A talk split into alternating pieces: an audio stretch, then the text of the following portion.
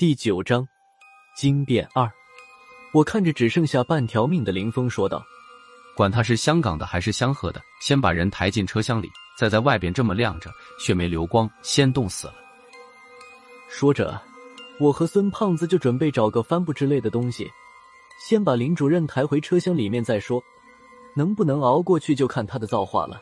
还没等我们动手，萧和尚对我们俩低声喊了一句：“你们俩别瞎动。”他指着林峰的身体，继续说道：“能动他，我早就把他抬进去了。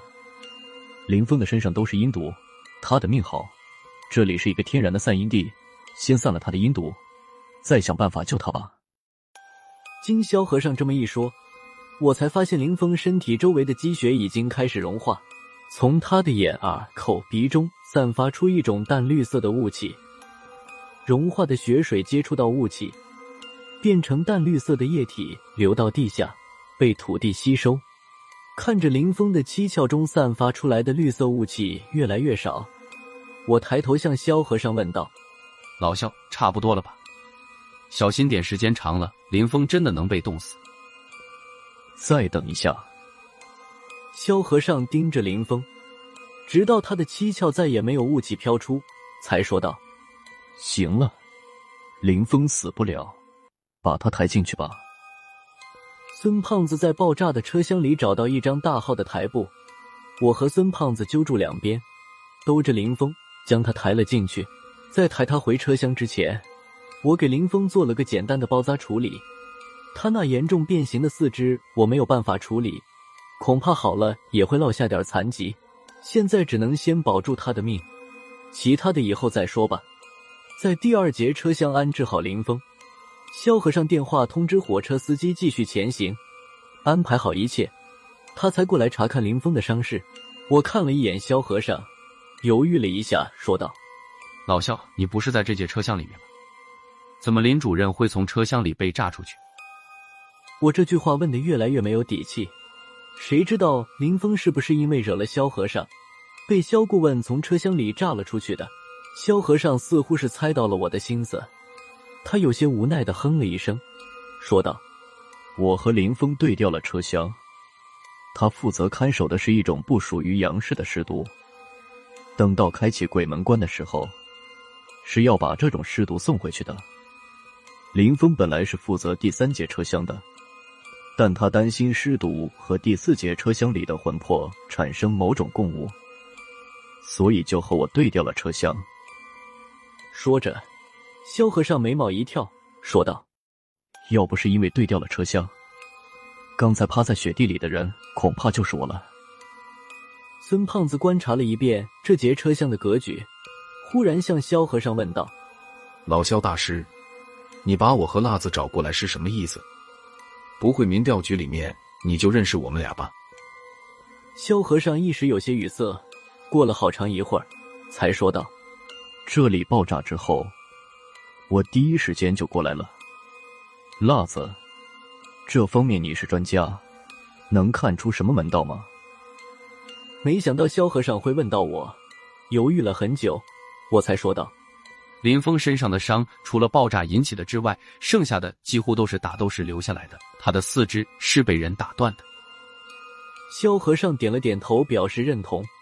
随后，他对孙胖子说道：“我这里有路过断阴闸的时候，各个车厢里闭路电视拍下来的画面，你看了就知道我为什么找你们俩了。”萧和尚让我和孙胖子将林峰抬到了第三节车厢里。这节车厢被一个帷幔分成了两个区域，在中央控制台前，萧和尚调了刚才越过断音闸时各个车厢拍到的录像画面。就见在闯过断音闸时，几乎所有的魂魄都表现出一种极度惊恐的状态。但其中有一个瞬间，除了我们最后那一节车厢之外，其他所有的车厢在这个瞬间，闭路电视的画面都杂乱的扭曲起来。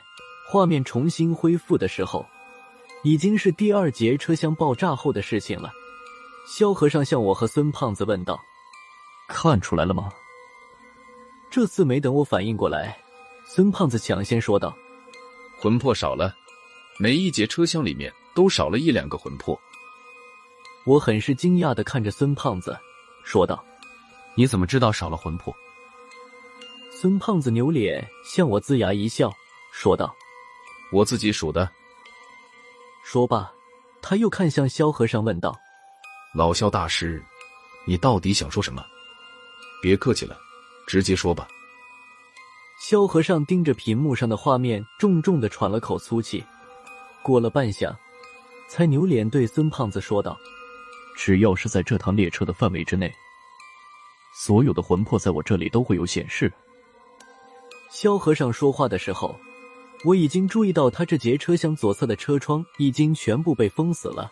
原本车窗的位置已经改造成了无数个木质的格子，看上去就像是书架一样。但是格子要比真正的书架密集的多。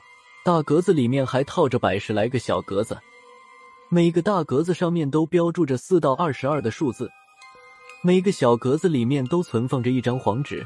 前面几个大格子里零星有几张黄纸已经烧成了灰烬，但是绝大多数的黄纸都完好无损。到了最后两个大格子，里面一层一层的黄纸都烧成了纸灰。如果没有猜错的话，格子里面的黄纸应该类似我们刚入民调局时欧阳偏左给我们制作的本命符一样的东西。萧和尚接着说道：“刚才经过断阴闸的时候。”除了你们最后一节车厢没有魂魄失踪之外，其他的车厢一共不见了三十二个魂魄，而我这里一点显示都没有。说到这里，他顿了一下，看了一眼屏幕里所有车厢的画面，才慢慢的说道：“不过能肯定一点，魂魄并没有趁刚才的机会离开火车。现在虽然过了断阴闸。”但还处在散阴地的区域，下了火车，他们连做鬼的机会都没有。他们没有下车，就只能……孙胖子帮他接了个尾，还在火车上。萧和尚的目光又转到了屏幕上，在说话时语调低了几分。